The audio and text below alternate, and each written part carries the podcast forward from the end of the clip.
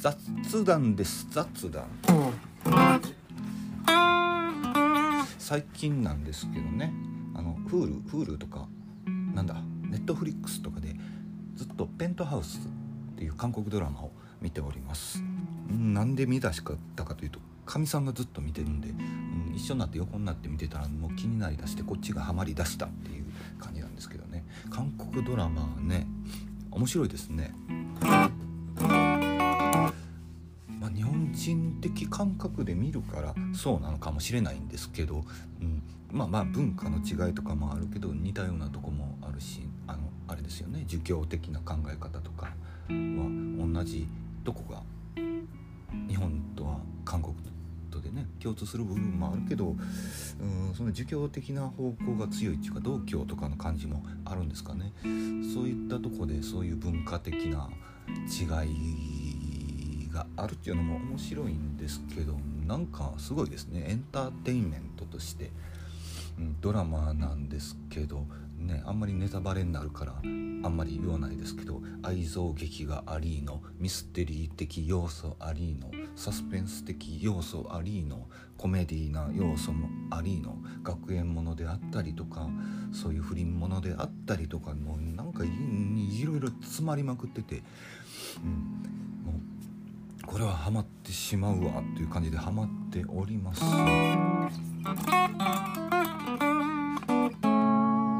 らもうちょっと最近休日休日の大半の時間をそれにペントハウスに費やしておりましてペントハウスシーズン1をさっき見終わったとこでシーズン2を Hulu で見始めようとしてるとこです。す あすいません。うん。ちょっとねいろいろなんか興味あるもんがいっぱい出てきてちょっと困っちゃったなって。ジミ・ヘンドリックスのね本もまだ半分ぐらいでようやく本の中ではジミ・ヘンドリックスがイギリスに渡って、エリック・クラプトンとかと会ったりとかそういう伝説のエピソードのとこまでやっと来たって感じなんですけど、うん、それも読まなあかんな思いながらベントハウスとかが気になるしな連続ドラマなんかあんま見ないんですけど面白いなと。面白いまあ、こういうとこからね何か何かしらうんものを作る作品作りであったりギターの練習であったりギターのライブの活動であったりとかそういうののヒントになるもんがないかなとか思いながらもう見てはいるんですけどね一応うんでものめり込んでしまうともうちょっとね私感情移入しやすい方なんで、えー、そのねキャラクターがの悲しいとことかで一緒になって泣いちゃうっていう感じなんですけど。そういうふうにねぐぐーっと引きつける何かがあるんですよね。その秘密は何なのかっていうのをね考えながら見たいなと思っております。はいベントハウスでございました。それと同じような感じで、まあ、ジミ・ヘンドリックスおな、まあ、全然同じじゃないですけど、まあ、ジミ・ヘンドリックスの本を読んでてでジミ・ヘンドリックスのねあ、まあ、いわゆるジミ・ヘンさんでございますけどもそうシアトルで生まれのシア生まれはシアトルかシアトルで生まれのバンクーバーに行ったりカリフォルニアの方に、えー、連れて行かれたりとかお父ちゃんとお母ちゃんが離婚したりとかそもそもとまあね黒人差別を受けてたりしつつのシアトルのスラムなスラムなハーレム地域で、えー、宿を転々としたり友達ん家で泊まったりおばさん家で寝泊まりしたりとかいろんな紆余曲折があって。って退学して軍隊に入ってという中でどうやってギタリストとしてのキャリアを築いていったのかっていうのもねすごく興味深いですしその軍隊からねうん嘘ついて除隊する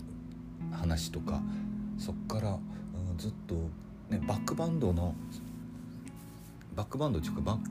ク,、バックバンド、うん、ツアーメンバー的なバンド今のねよく知ってるジミ・ヘンドリックスのあのスタイルじゃ最初全然なくてなんかビッグバンド的な編成の中の一人のギタリストとしてキャリアを積んでいったみたいですね。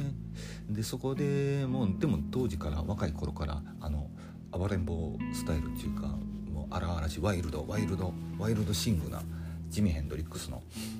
スタイルがあったみたいでそれでなかなかそのバンドから目立ちすぎとか悪目立ちするんでしょうねそれで、うん、クビになったりしたり、えー、自分も肌が合わんわみたいな感じで点々とバンドを点々としたりしつつのすごいジミ・ヘンドリックスの本読んだことを語っちゃってますけどまあこのまんまいきましょう。うんしつつのなんかのきっかけでまあまあちょっとバスッと走ってニューヨークへ行ったわけですね。ななんかねプロモーターにスカウトされたかなんかでニューヨークの仕事がある言うてニューヨークに渡ったけどその仕事がおじゃんになって結局はまた同じようなニューヨークで同じように点々と点々といろんなバンドに参加してね、ステージをやりつつ、ね、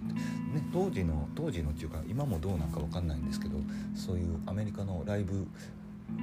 クラブですね。ライブ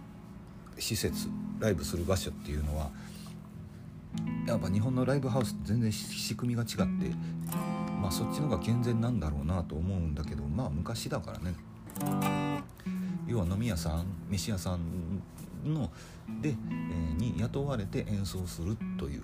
スタイルなんでこっちがねノルマ分払わなあかんとかそういうのはないんですね。それがうん昔のスタイルとしてはそれが健全中か当たり前中かそれでもねそれでもまあギャラが出る言うてもビビたるもんだったみたいですけどね。まあまあそれででも払わんでいいんやからいいっすよねとか。まあでも楽器とかはね自分で揃えなあかんからとか。まあそういう事情もありますけどね。いろいろ。まあまあそういった時代背景とかアメリカのね商業文化とかその黒人差別によってね地味編とか黒人ミュージック、えー、演奏家はまあまあミュージシャンだけじゃなくしに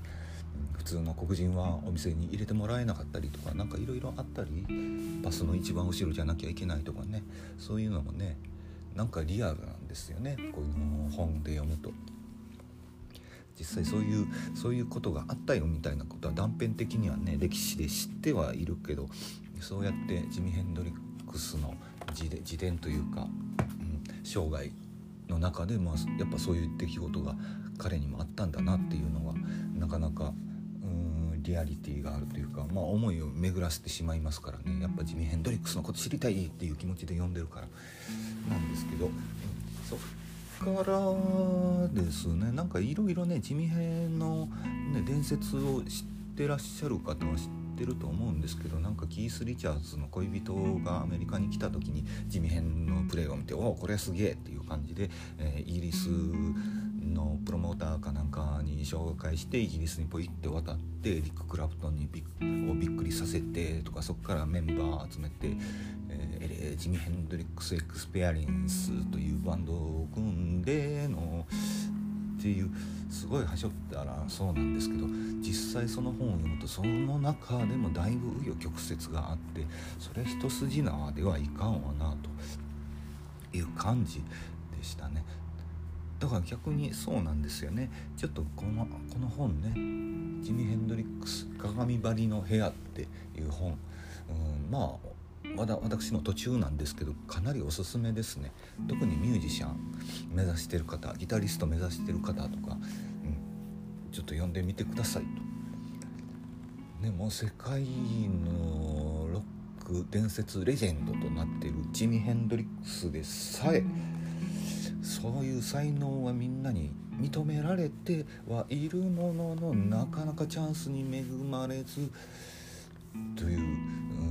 う、でチャンスが巡って、まあ、小さなチャンス小さなチャンスを掴んでいってでもジミ・ヘンドリックスも自分からやっぱアクションを起こしてるんですよね。動いていってるっていう。なんだろうレコード会社の前で張り込みしてその有名ミュージシャンに話しかけていって教えてくれなんだかんだともうガツガツ言ってたみたいな感じですこの本によると。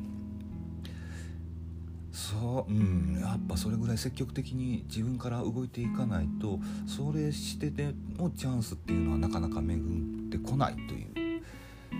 話ですだからチャンスは自分からつかみに行くんだなっていうのはこの本から学べると思いますしもちろんたまたまね巡ってきたチャンスで運よくがっちりという人もけど、うん、そんなねラッキーを期待してずっとね家でのほほんとしててもダメだなっていうっていうのがっ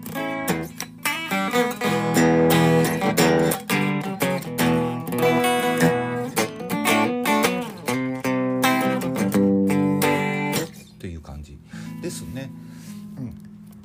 うん、やっぱこの本こ,、うん、この本買ってよかったなと思ってます。うん本から学ぶことは多いですしだから今見てるペントハウスからも学ぶことはきっとあると思うんで、えー、なんかいろんなねうんそういうおかしなおかしなっていうかうんなんていうかペントハウスしかり他のドラマとか海外の文化を学べるようなねフルハウスとかいう、ね、コメディのアメリカのドラマとかもあったりするじゃないですか、うん、そういうのもねだってジェシージェシー・オイタンはミュージシャンですよね。まあそれは置いといて。まあ置いといて。オイタンを置いといて。まあそのうん。まあジェシー・オイタンとか。あほらほら。ほらほらほらほら。あのディズニーでやってたなんだっけ。ハンナ・モンタナとかも。あれもなんかね文化の違いはあれどちょっと外がうるさいぜ。文化の違いはあれどなんかアメリカの音楽シーンですか？ハナ・モンタナもね。スターという設定ですからね。ポップスター、うん、だからそういう音楽的な感覚音楽を聴きに行くっていうライブっていう感覚日本とはだいぶ違うんだなっていうのは、うん、そういう庶民的な感じで思いますし。うん。それをね日本で求めてもしゃあないっていうとこはあるんですけど。でもまあそういう感覚ね最近はねインターネットであれで垣根もなくなってきてますし日本におりながらアメリカとかイギリス的な感覚でとか古い時代の感覚を身につけてても何かしら面白い、うん、発見があるかもしれないですよね。特に古い時代のことなんて、うん、今の時代からしたら学べば逆に新鮮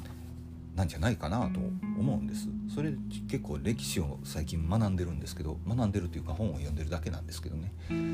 でそこで学んだ学んだことおこれええやんええやんええじゃないかと思ったようなことはこういうふうにメモしてこういうポッドキャストで喋ったりもしてるんです。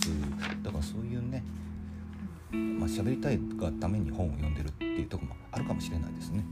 うん、私の趣味です。